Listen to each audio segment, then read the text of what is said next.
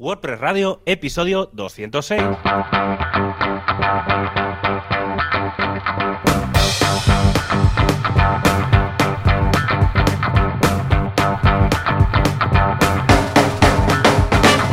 a todo el mundo y bienvenidos una semana más, un miércoles más a WordPress Radio, el podcast semanal que habla de WordPress y en concreto hoy hablaremos mucho de WordPress. Bueno, y un poco de la nueva versión de WordPress, la 5.7. Pero mientras llega ese momento de las noticias, en este lado del micro está el que os habla, Javier Casares, y al otro lado de los haces de luz de la fibra óptica y su micrófono correspondiente están Joan Boluda. ¿Qué tal, Joan? ¿Cómo Hola, ¿qué tal? Muy buena. Sí, sí, haces de luz y de todo. Tenemos aquí montada, vamos, una nave espacial. De hecho, el curso, mira, justamente el curso de esta semana en boluda.com, y ahora lo comentaremos, es de acústica para podcasting, que en muchas ocasiones nos dejamos ahí el sueldo en el micro y la tabla y el no sé qué y el no sé cuántos, y resulta que poniendo una cortina delante mejoras el sonido eh, infinito, ¿no? O sea que sí, sí, yo aquí tengo montado un tinglado que, ahora te contaré. Y, ¿y tú qué? Yo he visto mucha gente, mucha gente que se tapa con una sábana a la pantalla. Yo lo he hecho, sí, sí, también. No he llegado a hacerlo en un hotel.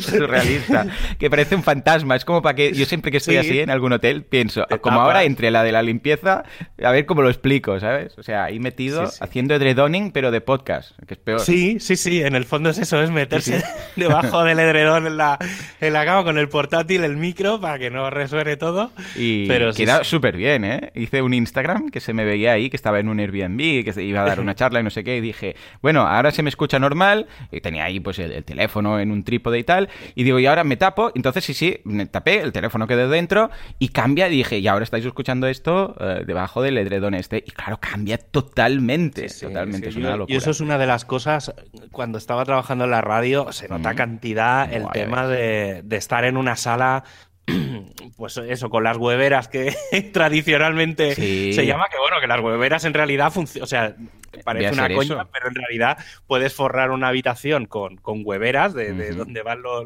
huevos y, eso, pues eh, claro, quita todo el, eco y los rebotes de los sonidos y demás. Pero bueno, eso, quitar la ganancia del micro mm. y pegarte a un dedo de, la espumilla y poco más, que es, que es lo que hago yo. Yo aquí no, no, no tengo muchas más, más opciones. Totalmente, sí, pero sí, pero bueno, bien, bien. Bueno, ¿cómo va el COVID esta semana? Por mm. aquí en Mataró estamos súper bien hasta que vuelvan a abrir, entonces ya habrá un pico y un rebote y un... en tu cara explota, rebota, rebota, pero de momento bien, bajando todo, los indicadores están estupendos. Sí, no, por aquí igual, o sea, aquí se, se ha tranquilizado todo mucho, sí que es verdad que, que, claro, de tanto en tanto, en pueblos pequeños, pues claro, a la mínima que sale uno, se dice, lo, los saltos son no, no son muy, muy pequeños, es decir, el, el tantos por ciento 100.000, la variación es muy grande en general. Porque claro, a la mínima que hay uno, como el pueblo es pequeño, pues claro, a lo mejor saltan 20 o 30 puntos. Claro. Entonces, pero no, no, está bastante bajo. Creo que hay un par o tres de casos, ¿no? De 7.000, o sea, que, o sea, de 7.000 habitantes.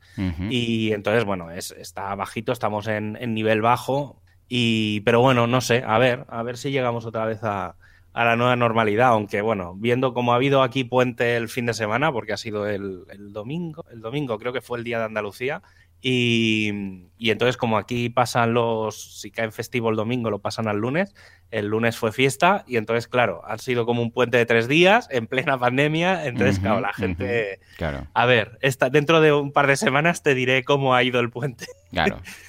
Pero bueno, no, bien, bien. Y luego por otro lado yo he estado estaba haciendo una cosa bastante guay, más por hacer la experiencia, pero bueno, hace, mm, hace como un par de meses o tres ya, no, sí, no, hará casi tres o, algo más, lanzó WordPress una cosa que se llama Learn WordPress y... Mm, lo que pasa que, bueno, esto está todo en inglés, hay muchos, en realidad hay muchos vídeos, hay cosas muy concretas, pero hay muchos vídeos de WordCamps y tal.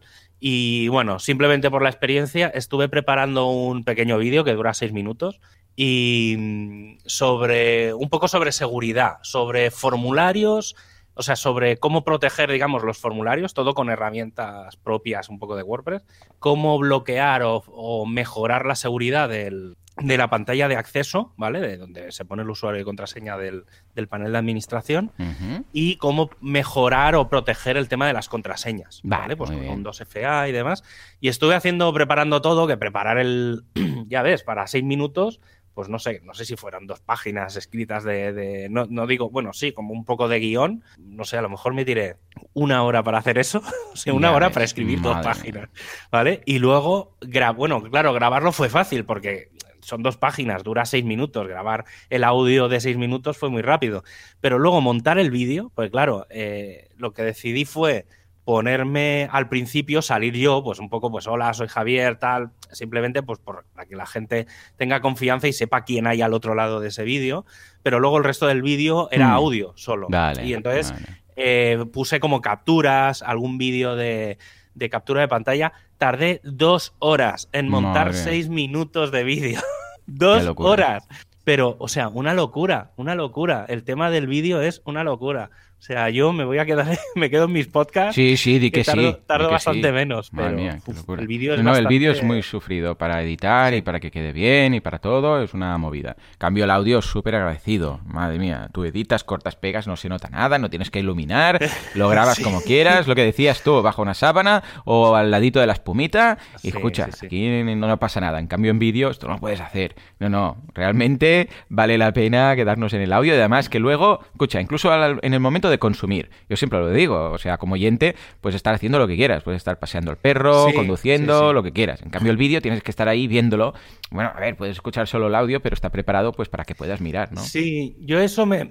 Ahora justo me, he enganchado, o sea, mira que llevo años haciendo podcast, ¿eh? porque yo creo que el primer podcast que lancé sería en 2001. Imagínate. Y además en streaming, o sea, mm. lo hacía en tiempo real. Ya o sea, eh, está claro, o sea, y emitía música, no sé, unas, unas locuras con el Shoutcast, ahora ya, y el Winamp, o sea, lo escuchabas con el Winamp y lo emitías con el, con el Shoutcast, que era como la plataforma de streaming de, la misma gente de, Winamp. Y, pero sí, ahora me, he enganchado un poco al tema de podcast. a ver, sobre todo, bueno, escucho muchos de estos de, humor o un poco pues para entretenerme. Sí, sí, sí, para si no, no, sí, sí, desconectar.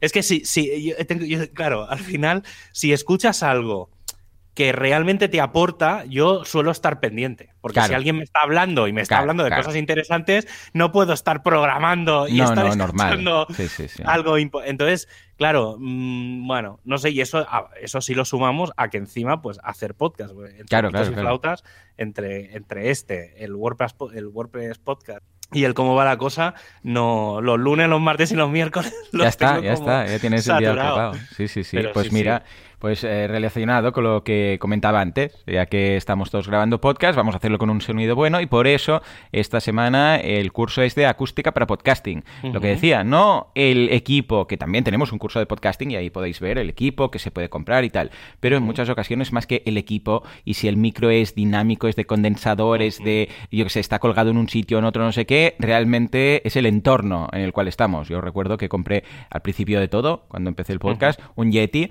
y, lo mm. tenía encima de la mesa normal y estaba grabando delante de la pared, ¿vale?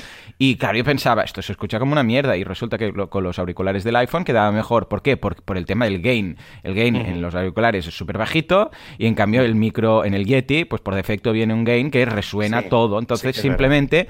Ah, claro, yo pensé, pues ¿cómo puede ser que se escuche mejor con los auriculares? Bueno, era por esto, ¿no? Entonces, claro, cambiando, pues, eh, donde estaba grabando, alejándome un poco de la pared, colocando, pues, unos cojines o cualquier cosa adelante, cambiaba enorme y me, dio me di cuenta que realmente Escucha, a veces es em, con el mismo equipo cambiar la ubicación o incluso en la misma ubicación cambiando de pared. O si estás grabando delante de un sitio, girar un poco, yo que sé, pues el micro y enfocar la voz y proyectarla hacia otro lado. O a veces mm. sí que vale la pena añadir unas cortinas, unos cojines. O incluso si queréis, pues hay este tipo de espumas, las hueveras que decía aquí ahora pues Javi, que son estas espumas piramidales y tal. Pero vamos, que hay muchos remedios caseros que anda que no me he hecho un hartón de explicar a los profes en boluda.com que me envían el vídeo, ahí con Materrón hacemos la revisión y decimos, madre mía, pero si esto se escucha fatal. Y entonces el profe acaba ahí colocando unos cartones o no sé qué y cambia el audio una gozada. Bueno, pues todo esto lo, lo, vemos en este curso de acústica para podcasting, para dejarlo estupendo. O sea, que echarle un Aparte que luego como, como oyente eh, yo, yo, hago una cosa que, eh, Hmm. por, ejemplo, sobre todo en el, en el WordPress podcast, porque en el resto contigo lo grabo de una forma, al final estamos en sitios diferentes, Claro. con, Sí, con. Jesús grabamos de otra forma, entonces al final aquello graba en mono por defecto. Entonces, Ajá. pero yo, por ejemplo, el WordPress podcast, que, que mira que al final tardó nada, son cinco minutos de audio, pero por ejemplo he decidido que se grabe en estéreo, que se grabe con a mucha, mm, eh, con, con, con- con- con muchos kilobits por segundo. O sea, que, que- que cuando alguien lo escuche realmente no haya ningún tipo de pérdida. Y como, como podcast realmente eso se agradece. Obviamente, pues luego escucho cosas de la radio que dices, hostia, Ya, ¿cómo ya, habéis ya, comprimido, ¿cómo habéis comprimido todo esto tanto Sí, cuando sí. estáis en un estudio de radio? O sea, yo entiendo que no es la emisión en directo. Y pero a mí también me veces- pasa, ¿eh?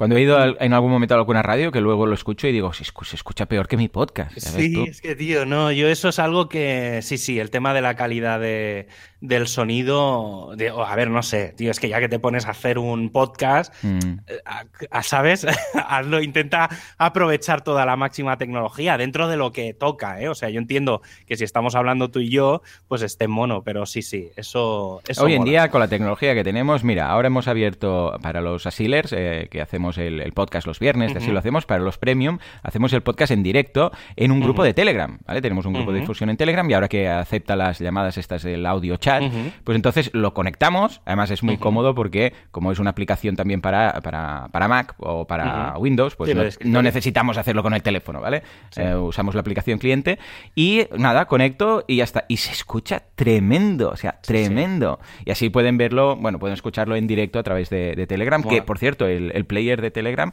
para temas de audio está muy bien. Incluso te deja escuchar, si lo, si- el directo evidentemente no, pero si luego está en diferido, que también lo dejamos en el grupo, a doble velocidad, puedes parar, puedes tirar Sí. para adelante, para atrás. No es como los audios de, de WhatsApp que tienes que darle, solo tienen la pausa y a veces se paran y no sé qué, que es un drama. sí, como O sea te que- haga un mensaje o algo. Sí, sí, liada. En fin, ¿sabes quién tiene muy buen audio relacionado con todo esto? Que No dices, sé. Dios mío, es la voz, es la voz, la voz del hosting, nuestro patrocinador.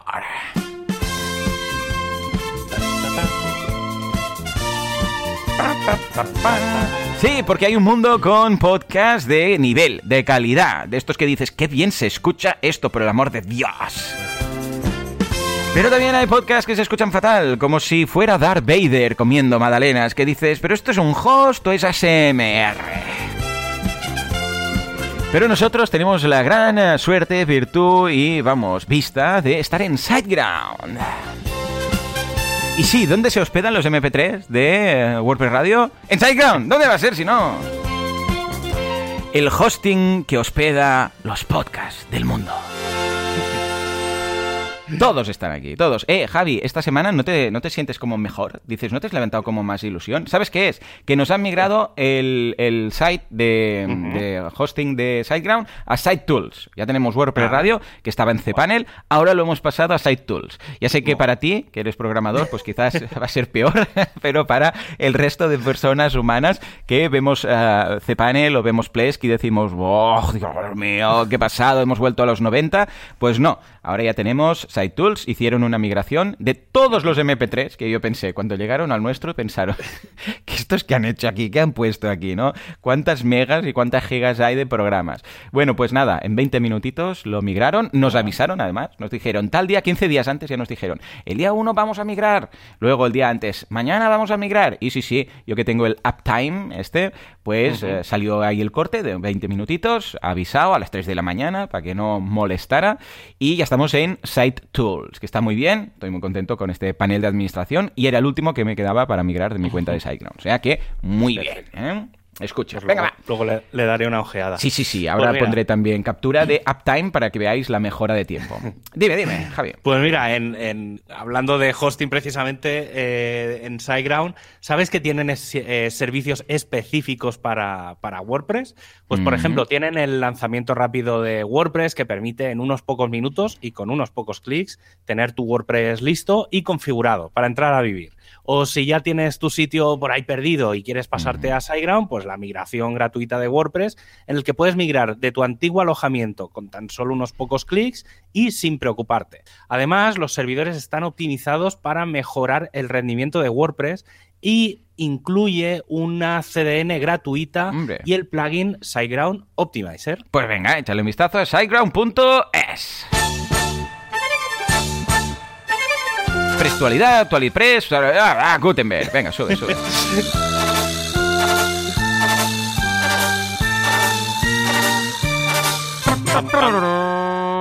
Venga, va, Javi, ¿qué tenemos de nuevo en 5.7? Quizás el último upgrade de Hombre, el WordPress. último, esperemos que no. Esperemos que no. Pero bueno, ya, ya lo comentamos la semana pasada. Todavía no hay noticias, ¿eh? De, O sea, hago un poco de previo a comentar cosas nuevas, pero se están empezando a abrir igual, ¿eh? bastantes frentes abiertos. O sea, creo Ay, que, ay, el, ay, que el equipo de dirección de WordPress tiene bastantes frentes abiertos. Ahora comentaré dos nuevos, A ver. aparte de, de los de los previos, pero sí, no, no sé. sí- De momento sí está que- así. Igual, ahora que estoy estos días por tu culpa, por cierto, viendo Futurama, i- igual, igual en el futuro vemos un WordPress mm, 253.8. O sea, claro, esto en algún momento o desaparece WordPress o llegaremos a unos niveles de 200, 300 rollo Chrome, un poco, ¿no? Sí, la verdad es que eh, esto haciendo un poco de impasse. ¿eh? Eh, sí que es verdad que esto yo lo he pensado muchas veces. O en Internet mm, hay muy pocos proyectos que lleven muchos, ¿Verdad? muchos, muchos años. Sí. ¿Vale? A nivel de versiones y demás. Sí que es verdad que hay cosas, pues sistemas operativos, tal, pero que no cambian con tanta frecuencia. No, es decir, no, no, el software cambia mucho a nivel sistema operativo y tal, no. Entonces, claro, yo una de las cosas que he pensado siempre es no, no hay tras récord. En, en todo esto. Claro, es decir, claro. todos, todas las cosas o han muerto por el camino, o sea, se han quedado por el camino o están ahí. Claro. Entiendo que pues me, me molaría ver algún día eh, en qué versión está Amazon, por ejemplo, Claro, o eBay, ostras, o- sí, ¿no? que son cosas del año 95 por ahí, y, o por ejemplo Google y tal, que sí que hacen muchas, muchas, muchas actualizaciones. Me molaría saber qué numeración de, versiones tienen, porque claro, eso debe ser una, una locura. Pero bueno, mientras, mientras llega WordPress 5.8, que no se sabe cuándo será, aunque sí que sabemos que muchos de los equipos ya están preparando cositas para, para 5.8.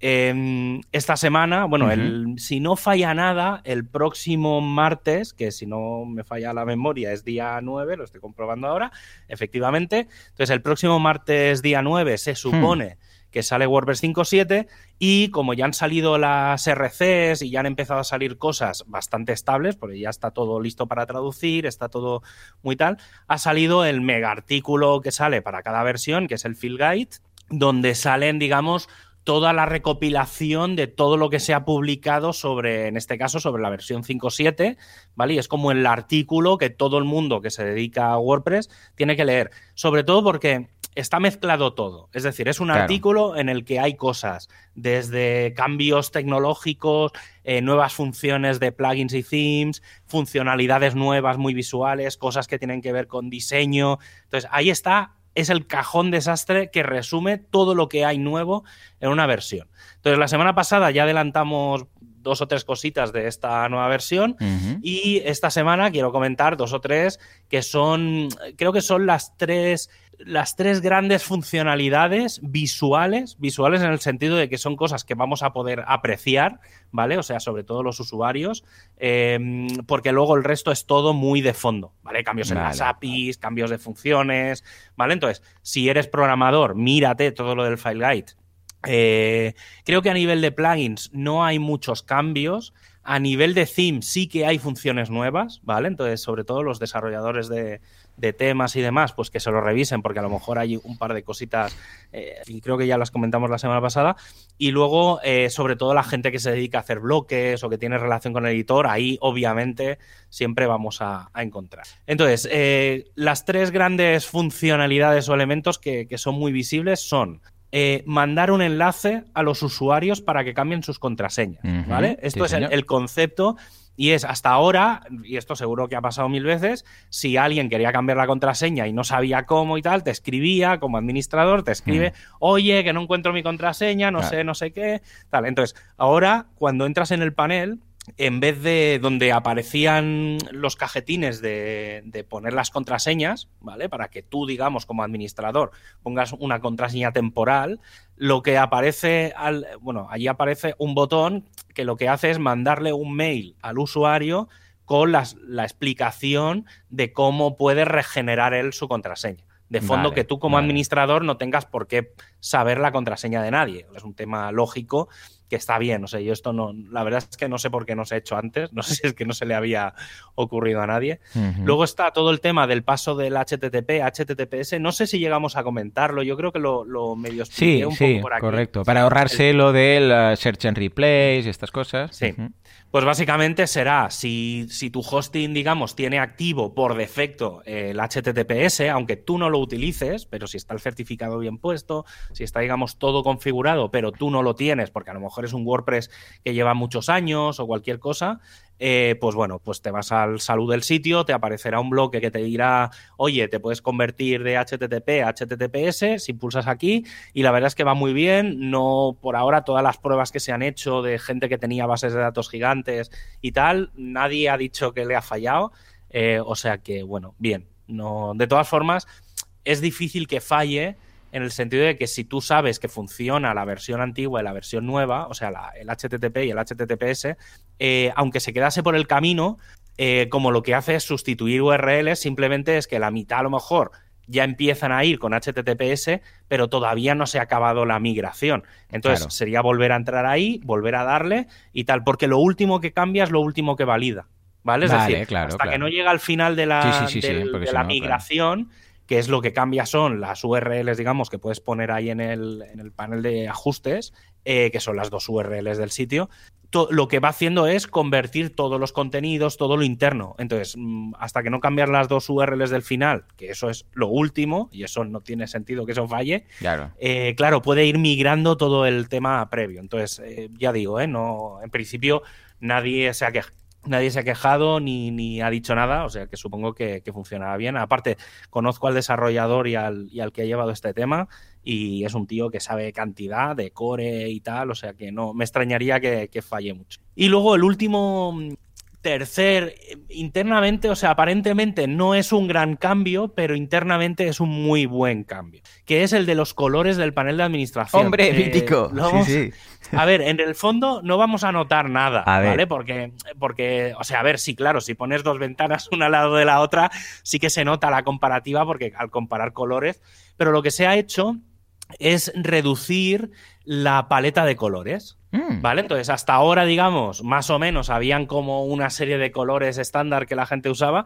pero tú podías usar el color que te diera la gana. ¿vale? Como quien dice. Entonces, lo que se ha hecho es para. Esto, sobre todo, se ha cambiado por un tema de accesibilidad, ¿eh? O sea, no es un tema de que alguien ha decidido, uy, vamos a reducir los, los Sí, no, colores uy, uy, uy. sino que tiene que ver con un tema de, de cumplir los estándares de accesibilidad. Si no me equivoco, cumplen el, la- el WCAG 2.0 Ah, muy AA. ¿vale? Que es el que, mm, sobre todo un tema, el que gestiona temas de contrastes, aunque sé que se está preparando todo ya, porque el equipo de documentación está montando absolutamente todo para dar soporte a la versión 2.1 que salió hace relativamente poco. Y sé que el equipo de accesibilidad, una de las cosas que va a trabajar el- para WordPress 5.8 es precisamente eso, el, el dar soporte a la versión 2.1. No sé si llegarán al AAA, que es el objetivo, ¿vale? Porque los, los themes sí que tienden al AAA, pero bueno, están mirando eso. Y la- la- lo- el resumen es que se ha reducido todo a 12 azules, 12 verdes, 12, 12 rojos, 12 amarillos, digamos los cuatro Vale. colores básicos. Solo hay, digamos, 12, 12 tonos. Es que no, no, no quiero liarla porque no sé, Mm. no sé exactamente es. Aquí, bueno, se supone que son sombras, pero entiendo que es un tema de contraste. Vale. Y bueno, son como, do- pues desde uno, un azul muy clarito hasta el azul más oscuro, ¿vale? Digamos, y todo lo que hay en medio ahí. Luego hay 13 grises. Es curioso que haya un gris más que, que el resto, pero bueno, tiene mucho sentido. Y luego está, obviamente, el blanco y el negro. Que eso, obviamente si no hubiera blanco y negro tampoco...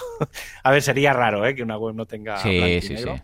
Y eso un poco es lo que, lo que hay a nivel de la 5.7.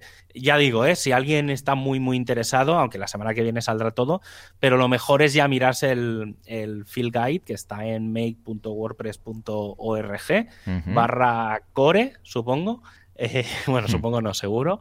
Y entonces ahí lo buscáis, pues estará destacado, estará en los últimos posts. Y, y ahí eso, está toda la recopilación. Luego, por otro lado, ha salido un tema eh, bueno, han salido como noticias, gente que ha empezado a quejarse y han salido como dos o tres artículos de golpe en las últimas semanas muy relacionados con la calidad o en este caso la baja calidad supuesta, ¿vale? Y ahora explicaré el porqué del supuesto, de los temas, ¿vale? En WordPress. Entonces, básicamente, pues han salido artículos que hablan de que si WordPress no cumple con el Core Vitals de Google, con lo que antiguamente era el PageSpeed, ah, y con todas estas cosas. Y entonces, claro, mm, a ver, tiene, o sea, como todo, ¿vale? Cuando el agua, cuando el, ¿cómo es? Como, cuando, el río suena, agua, lleva. Sí, sí, sí. ¿Vale? Entonces, efectivamente, el río suena, ¿vale? Y entonces algo, algo, algo, está moviéndose. Entonces, intuimos que hay agua. Pero, pero bueno, tiene una parte de razón y una parte que yo personalmente creo que no. Entonces sí que es verdad que hay un tema de fondo y es eh, la mayoría de plugins, ¿vale? El 85% de los plugins que utilizamos suelen estar en el repo, en el repo oficial de WordPress. Pero eh, en los temas no pasa eso, ¿vale?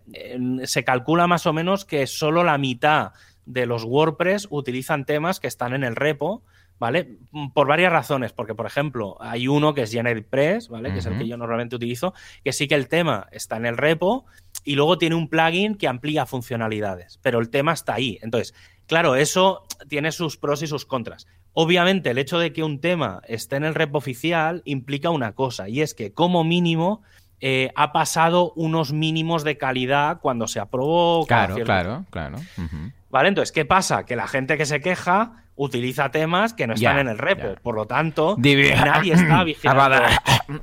Sí, sí, nada, nada. Vale, claro, el, a ver, sí que es verdad que yo, yo, lo, yo muchas veces lo digo, ¿eh? sí que es verdad que, que hay, hay temas en Cinfores y en plataformas de estas que, pues que están ahí, hay muchos, pero sí que es verdad que luego hay 10 o 15 perlitas pues que están ahí, ¿vale? Y es verdad, yo entiendo que si quieres ganar dinero con un tema, con todo muy legítimo, obviamente. Sí, por supuesto. Eh, aunque ahora no sería, estoy creando no la mejor plataforma para ganar dinero, pero, pero bueno, da igual, están ahí. Entonces, sí que es verdad que, que hay, pues, eh, por ejemplo, Flatsom está bastante bien, The Seven está bastante bien, había uno que se llamaba Newspaper, que ahora creo que le cambiaron el nombre. O sea, hay algunos que están muy bien hechos, que cumplen todo, que cuando hay una nueva versión de WordPress se miran precisamente esas funciones nuevas y las integran, los que tienen la, relación con, con WooCommerce, ¿vale? Entonces, eso está bien.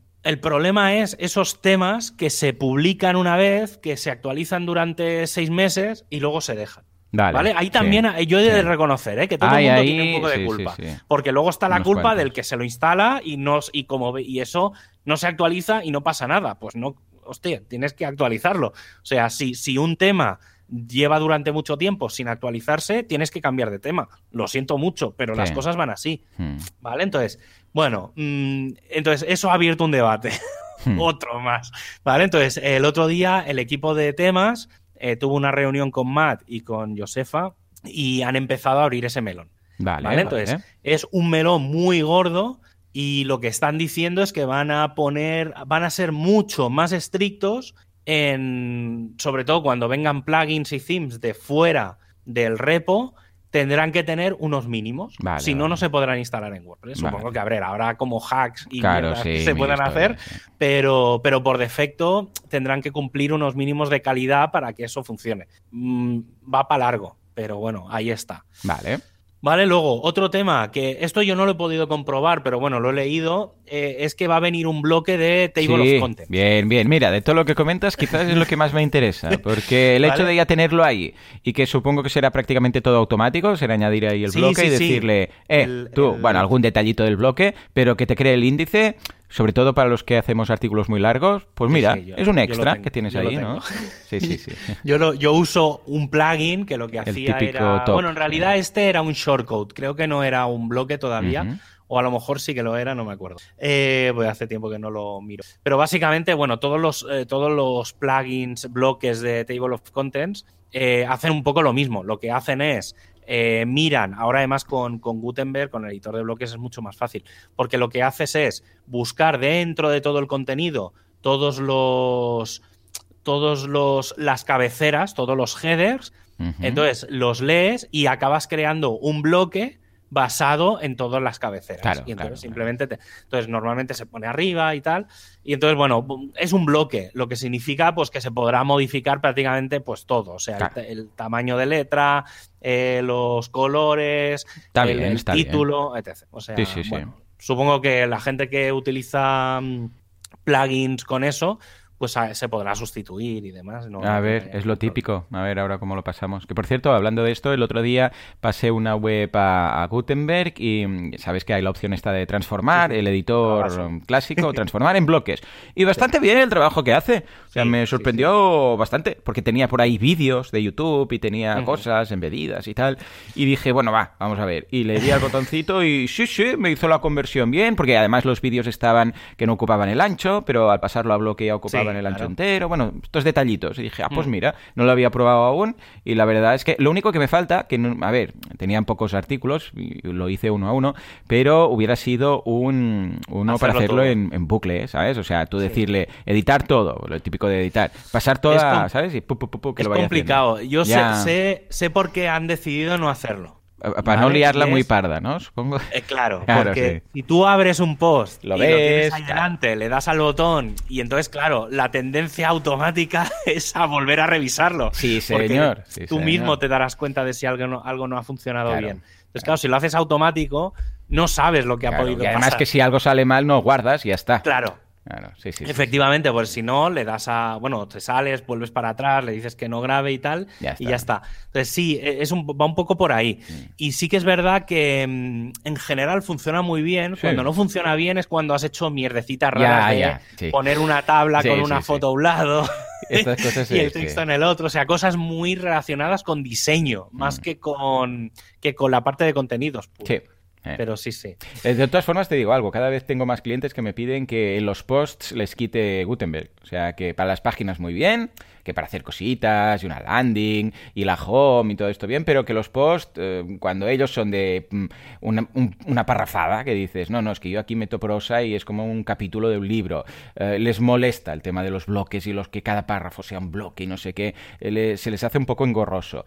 Y entonces, o bien pasan al clásico, al bloque clásico, o bien pues me dicen que les, les, desactive solamente de los posts, porque cierto es que para las páginas... pero, pero eso yo lo, que siempre recomiendo en esos casos es que escribas en un, en un bloque clásico, o sea, directamente pones barra classic y ya está, lo dejas y, ahí. Y entonces escribes ahí y cuando acabas ah, lo transformas. Le das, a convertir a bloques. También, también, sí señor, vamos a apuntar Entonces lo dejas con la tecnología nueva, más que nada porque sí que es verdad que, que, aún todavía falta, no mucho, porque se supone que este año se supone que es el último año que se da soporte a, al, plugin aquel del Classic mm, Editor y demás, pero pero claro, al final la tendencia es a que todos sean bloques. Entonces, de todas formas, eso también eh, tiene mucho que ver con cómo se organiza la pantalla. ¿Vale? Es decir, hay cosas de, lo de el escribir sin molestias, o no me acuerdo cómo se llama, no sé, hay varias funciones de estas que con eso se arregla. Pero sí, yo lo entiendo, ¿eh? que yo escribo a veces parrafadas y tal, pero no sé, al final también es acostumbrarse. Yo, no sé, me acostumbré bastante rápido. Al revés, yo ahora ya no sé escribir en el Classic. En el Classic, ¿no? Hostia, cuando lo veo se me ponen los pelos de punta, porque sobre todo en WooCommerce o en alguno de estos, yo, sabes que todavía... O sea, Javi, para que te hagas una idea, yo aún escribo en HTML. O sea, para que te hagas una idea... A ver, sí, no, no, yo sí, me voy yo- a código y yo escribo ahí en código. Yo Siempre lo he yo hecho. así. también. O sea, Vale, cuando vale. realmente algo ya se me atranca, que, que haya. Pero claro, son cosas muy, muy, muy concretas. Sí, no, no, no. Yo voy ahí, o sea, para escribir la parrafada, yo me voy a código y lo escribo todo en código. Y luego Sí, ya uf. hago el cambio de pestañita, pum, y queda todo ahí. Sí, sí. Me acostumbré cuando el editor era muy malo, que cualquier cosita te quedaba una lista ahí encallada, el li, te quedaba ahí no sé qué y tal, y decía, qué peñazo esto. Y al final me acostumbré al- a ir a la pestañita HTML, que ahora es, hay un atajo de teclado, no sé cuál es, la con la X, veo. Y, mm, y nada, lo escribo todo ahí y luego mm, hago el cambio y pum, ya me queda todo ahí cuco y ya me pilla cada párrafo y estas cositas. Pero yo aún escribo ahí, porque además, ¿sabes qué pasa? Que coloco muchos embeds, coloco vídeos de Vimeo de por ahí en medio, entonces ya tengo, mm, ya Pero tengo sabes que, muy fluido. sabes que si pones una URL y la pegas directamente en el editor, se Sí, convierte al vídeo. También, también, pero claro, yo como también tengo los shortcuts de restricción de contenido de por ahí y todo, ah, Ah, mira, bueno, ¿sabes qué? sí. Lo escribo todo en código y ya está, es más fácil, ¿no? Y luego ya lo interpreta, o sea que... Sí, no, a ver, yo, yo, yo lo entiendo, ¿eh? que en tu caso que tienes mucho, que, o sea, que no es un post directamente, que Claro. luego tienes la- las partes de restricción y demás, pero bueno, aquí cada uno hace lo que puede. Sí, sí, sí. Yo he de reconocer que si publico dentro de un WordPress, dentro de lo que es po- post, páginas, etc., utilizo el editor, el editor de bloques, Ajá. Pero sí que es verdad que, por ejemplo, cuando estoy en el blog de notas o estoy preparando algún artículo o algo, en el propio blog de notas escribo a veces, yo qué sé, si sé que va a haber una negrita, la pongo la negrita con el. B. Sí, Pero sí. como luego cuando lo pego, como, como es en el blog de notas, ¿eh? no te hablo de un Word, No, no, no, sino no. desde el blog de notas, si pegas HTML directamente en Gutenberg, en el editor de bloques, Sí. te lo convierte. Sí. Entonces, sí, ¿qué pasa? Que claro, todo lo que he escrito en HTML directamente en un texto, que está mal escrito, ¿eh? Claro, claro, claro. Claro, cuando lo muevo, automáticamente ya más o menos me lo deja listo. Claro. Entonces está Mm. bien. Y luego hay mucha gente que también lo que hace es escribir en Markdown.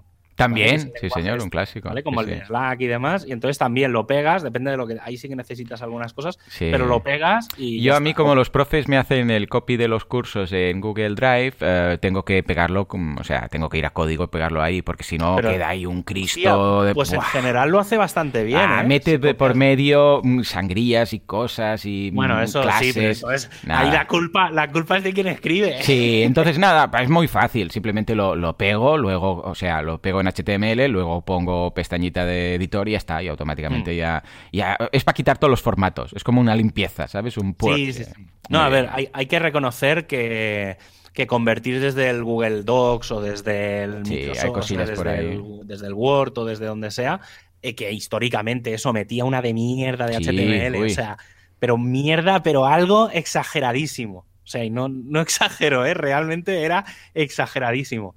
Y, y eso ahora copias, pegas desde un Word, que yo lo hago. Sí que a mí me falla a veces algún intro. ¿sabes? Alguna separación de algún párrafo que se la dejan, no sé por qué, todavía no lo he descubierto.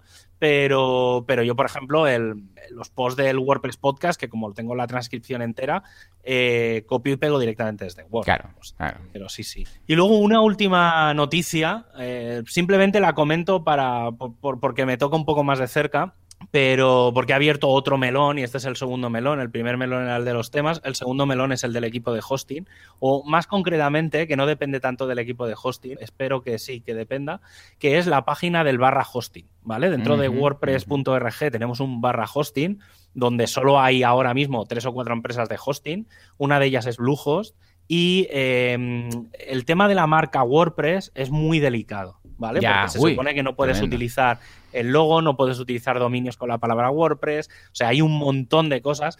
Y uno de, precisamente, uno de los que están en ese listado destacado, eh, utiliza imágenes de WordPress retocadas de una forma que se supone que no se pueden hacer. Mm, Y entonces ha abierto otra vez el melón, un melón que nosotros Ay, desde el equipo de hosting llevamos, lleva abierto tiempo, más de un par de años, que es precisamente esa, esa página, ese listado. ¿Por qué solo aparecen tres empresas de hosting y no se hace un directorio de empresas de hosting? ya, ¿vale? bueno, Entonces, eh, es yo ya esta, ya. esta semana eh, vamos a tener reunión, la primera reunión. Bueno, yo el otro día hice un documento y tal.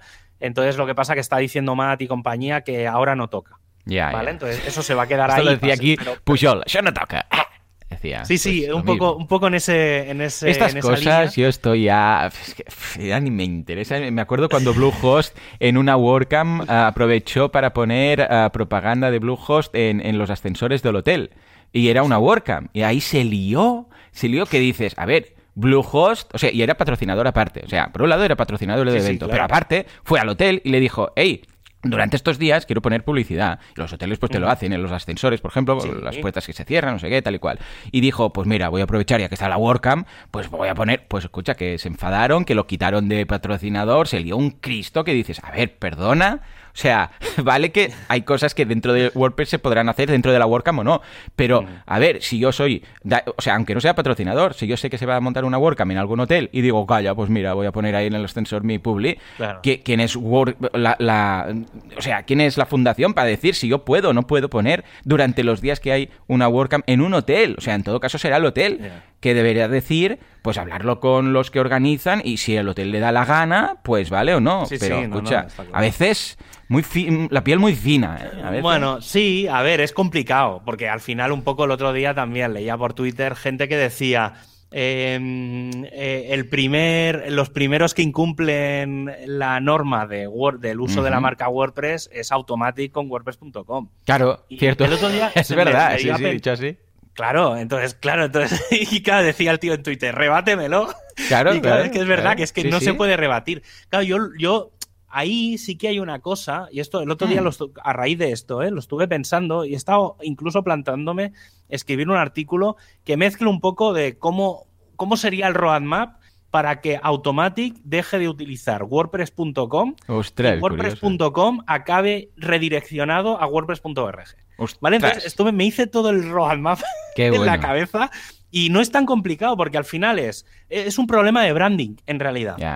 Lo primero que tienen que saber es qué marca, cuál va a ser la nueva marca, correcto. Cuál es el nuevo dominio. Entonces, a partir de ahí, en general es todo relativamente fácil, porque es un tema de poner fechas, es a partir de este día, eh, pues como todo funciona con subdominios, Claro. mm, eh, javiercasares.wordpress.com eh, redirigirá a javiercasares. mm, Lo que el sea nuevo, dominio punto com, nuevo sí, sí. punto com. Sí, sí, ya está. ¿Vale? Entonces, eso será una primera fase que durará X meses.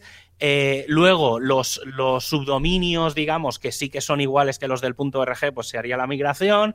Y luego, al cabo de, yo qué sé, a lo mejor estamos hablando de dos o tres años, ¿eh? de- de- desde que se empiece. Sí, sí, sí, claro. y luego claro. al final, pues el último, último, último caso es durante un tiempo WordPress.com redirigirá a esa nueva empresa, a ese nuevo dominio, y al cabo de un año WordPress.com redirigirá a WordPress.org. Y ya está. Y Ya está, pim final- pam. Mándaselo a Matt, que seguro que dice Que sí, que sí, que te juro que tenía pendiente escribir un artículo explicando todo, ¿eh? Porque es que se puede hacer sin que nadie pierda tráfico.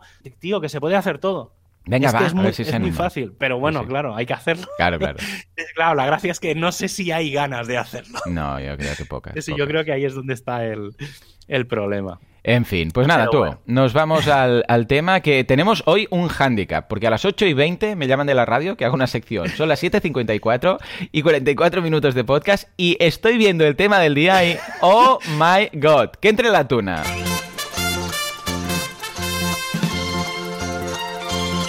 Hoy vamos a hablar de los equipos de WordPress. ¿Qué son los equipos, Javi? ¿Qué son estos los equipos? Pues mira, hace un- unas pocas semanas Mm. expliqué cómo comenzar en el mundillo WordPress y una de las cosas que dejé un poco en el aire era Mm. precisamente los equipos de la comunidad WordPress. Correcto. Y hoy voy a hablar de, de esto, de cómo se crea y se organiza el mundo WordPress. Esto. Lo primero es recordar que detrás de WordPress no hay ninguna Mm. empresa, aunque, Bueno, aunque un poco diferente de lo que acabamos de explicar.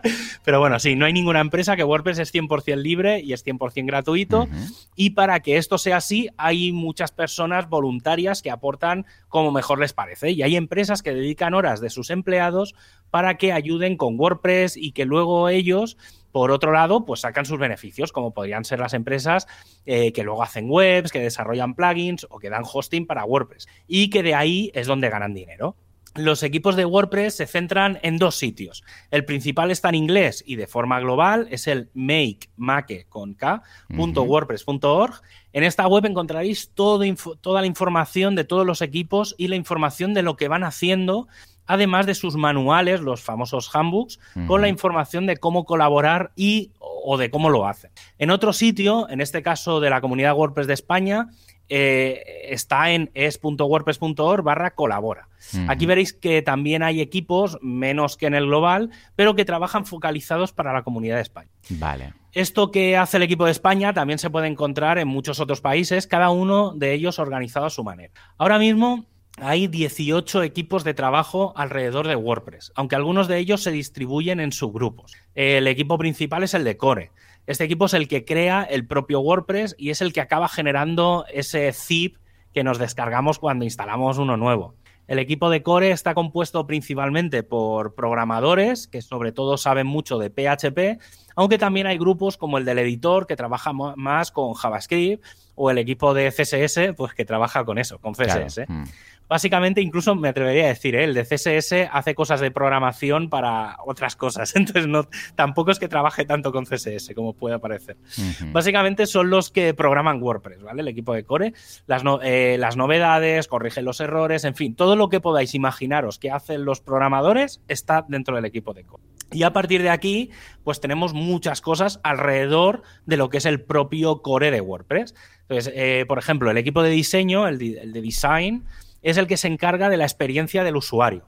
Principalmente hace referencia a lo que es el panel de administrador y el hmm. que define cómo han de crearse las pantallas, cómo se han de organizar los elementos dentro de cada una de las secciones del panel.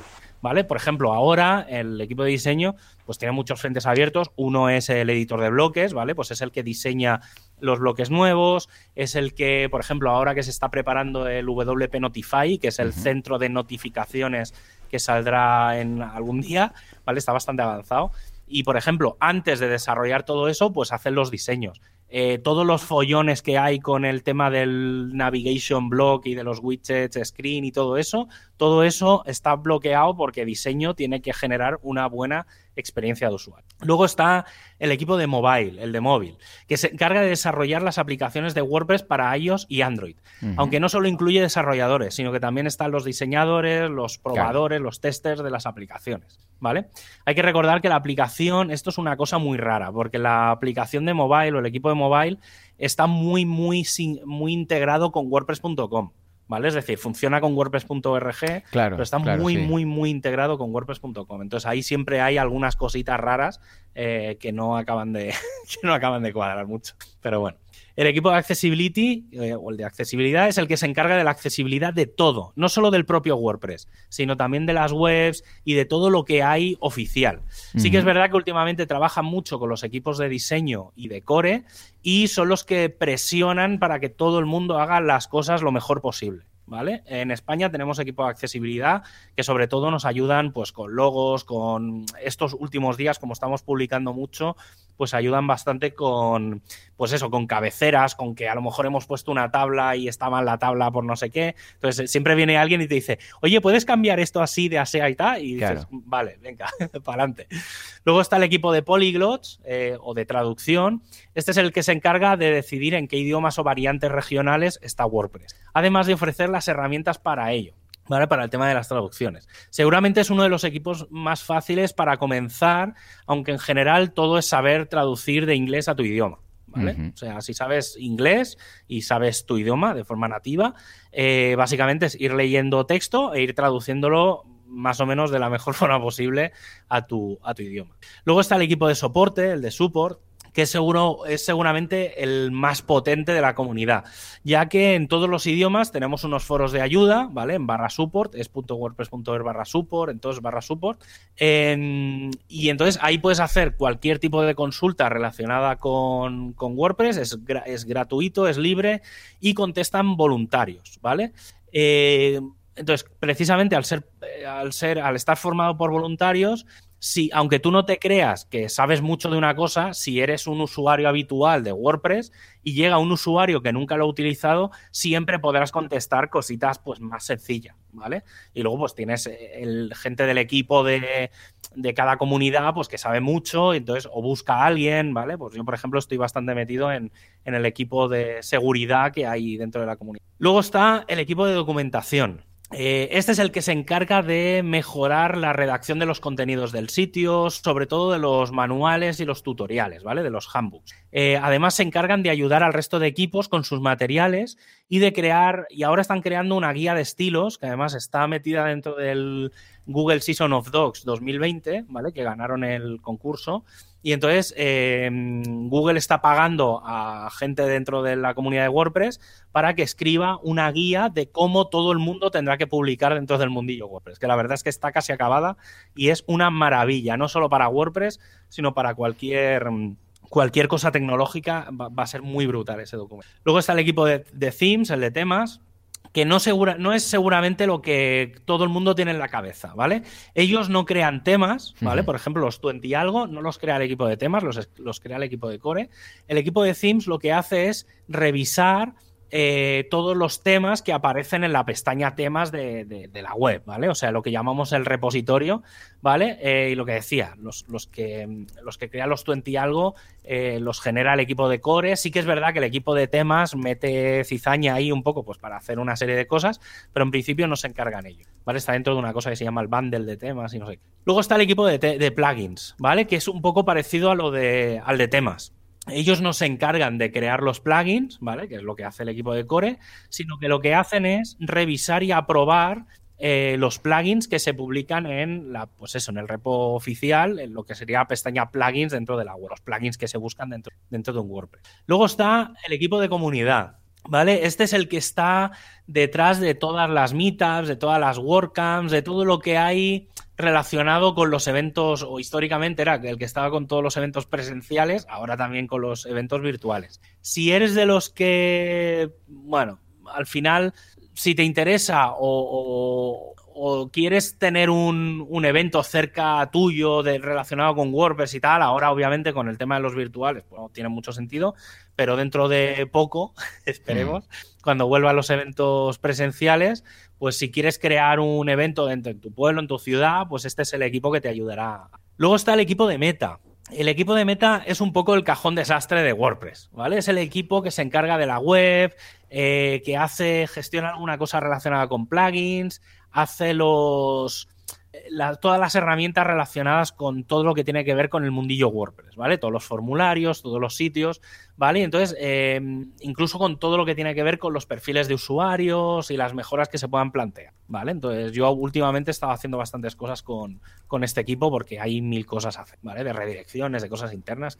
Luego está el equipo de training, ¿vale? Que sería el de formación más que el de entrenamiento, vendríamos a traducirlo como el equipo de formación, que es un equipo que crea lecciones y planes de estudio, pero muy, muy enfocados a ayudar eh, a tener materiales para meetups o incluso para, para los profesores de informática, de escuelas y demás, ¿vale? O sea, está como muy relacionado con el mundillo puro y duro de formación, ¿vale? Digamos, sí que es verdad que ahora con el tema del Learn WordPress están un poco ampliando eso, pero no es, digamos, un sitio donde ir y aprender, ¿vale? O sea, es el equipo que se encarga de un poco de organizar cómo tendría que ser la formación dentro del mundillo WordPress, ¿vale? Es un equipo que está ahí, depende, está muy relacionado con el equipo de marketing, bueno.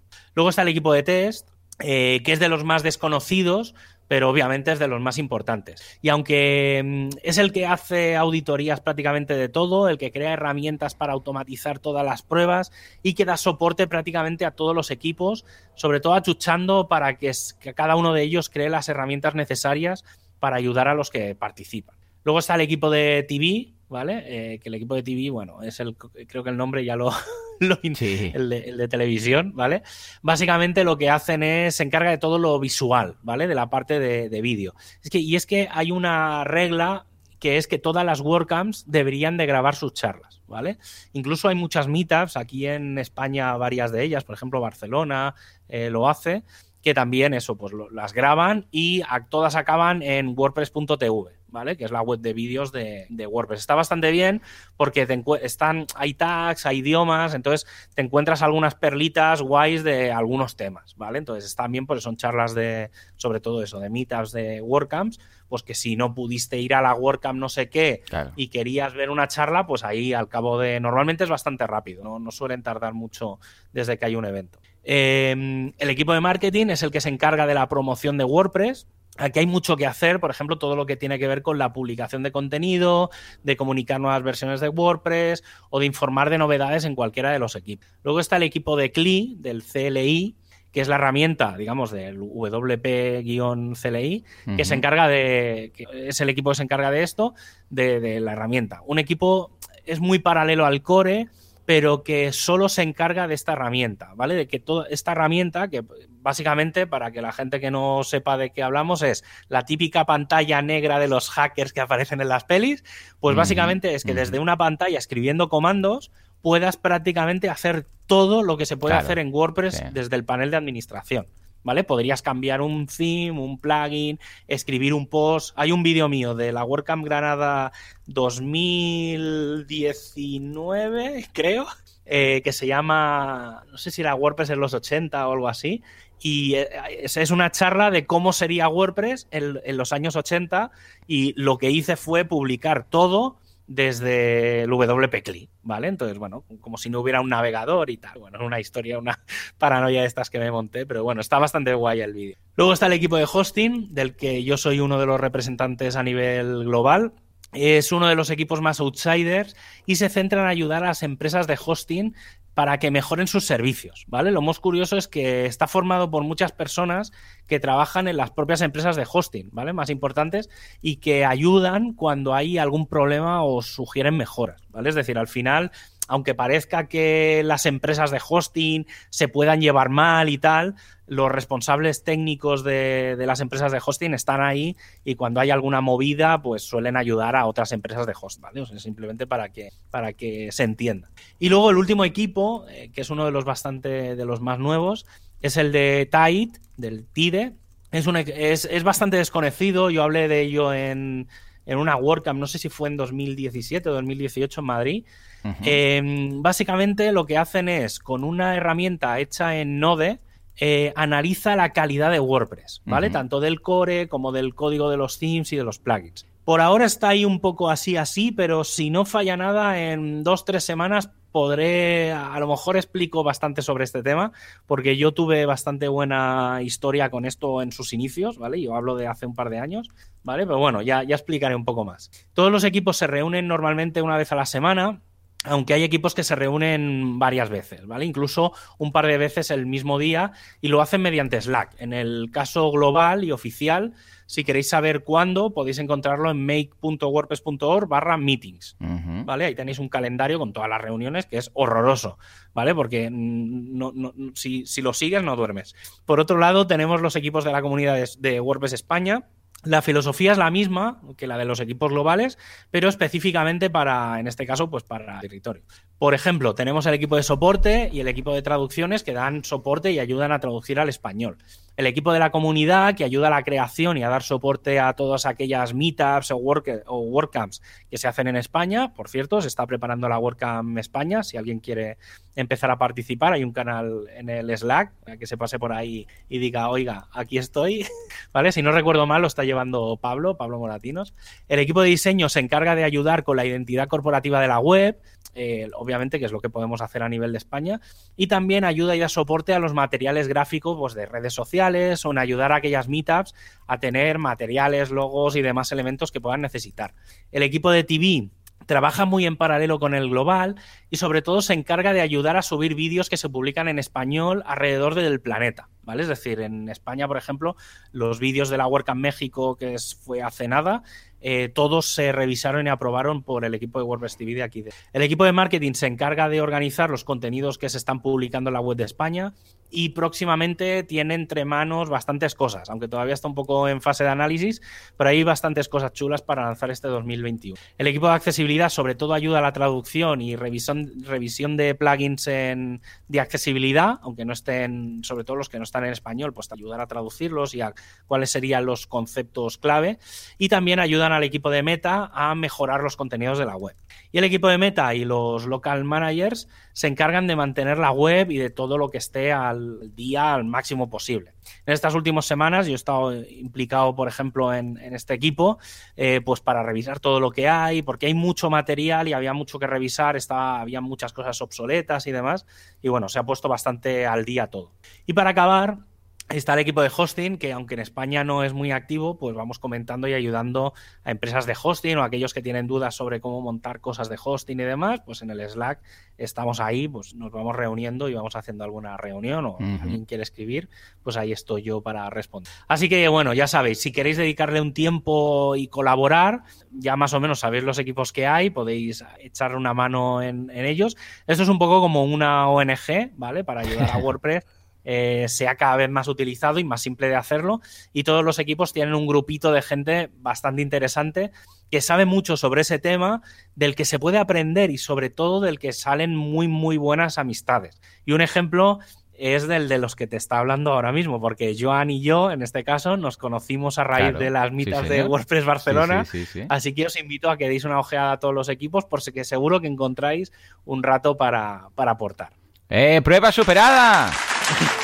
Nos quedan, nos quedan cinco minutos para repasar las, las meetups. Eh, pues muy bien, claro que sí. Echadle un vistazo a todos estos equipos y siempre estoy seguro que hay alguno en el cual vais a poder participar. Tengáis el, el nivel el, que tengáis. Sí, sí, sí. ¿eh? Se aprende, o sea, si queréis aprender, es, buah, es que es brutal. O sea, yo, yo, he aprendido tanto de todo el mundo. O sea, realmente es, es muy brutal. Es muy pues venga, echadle un vistazo. Os dejamos ahí el, resumen. Bueno, el resumen, si se puede llamar resumen, de todos estos equipos, porque hoy movida. Venga, va, nos vamos a la community. WordPressers Unidos jamás eran vencidos. Venga, va, cuenta, cuenta. Javi, vale, pues mira, tenemos, recuerdo que entre el 15 y 17 de abril está la WordCamp Centroamérica. Eh, si no recuerdo mal, ya han cerrado la petición de ponentes, pero bueno, siguen pidiendo cosas. Eh, muy interesante, eh, os recomiendo que paséis. Si no me equivoco, es centroamerica.wordcamp.org. Pues eso, entráis, le dais una ojeada y tal. Y si os interesa, pues no sé si ya están a la venta las entradas, que son gratis, pero, pero bueno, será online por Zoom, creo y tal. Y luego, a nivel de meetups, pues mira, el jueves día 4, que es mañana. Eh, WordPress Madrid va a hablar de los cambios de Gutenberg en este último año, o sea que estará, estará bastante guay. Y el próximo miércoles, día 10, que ya lo adelanto por si no da tiempo al próximo programa, el equipo de WordPress Huelva va a hablar de una cosa bastante curiosa que se llama Headless WordPress, ¿vale? Que básicamente es cómo separar o cómo hacer webs con WordPress, pero eh, que no que tiren más de la API y demás y que no tengan como un, frontal, es decir, que no utilicen un theme, sino que te lo, te lo organizas tú un poco de forma, de forma externa. Pues nada, échale un vistazo, ya sabéis que las tenéis todas en wpcalendar.io. ¿eh? Muy bien, Javi, pues aquí lo dejamos. Pues nada, sí, hasta aquí el programa de hoy. Pendiente, bueno, los próximos días del lanzamiento de, WordPress 5.7, pero mientras sale a la luz, recuerda que puedes suscribirte a este podcast desde Spotify, Apple Podcasts, iVoox o Google Podcasts. Y como siempre, desde wpradio.es, donde tienes todas las notas del programa. Y lo dicho, nos escuchamos la próxima semana, el próximo miércoles, a partir de las 19 horas 19 minutos pero mientras llega ese momento... ¡Adiós!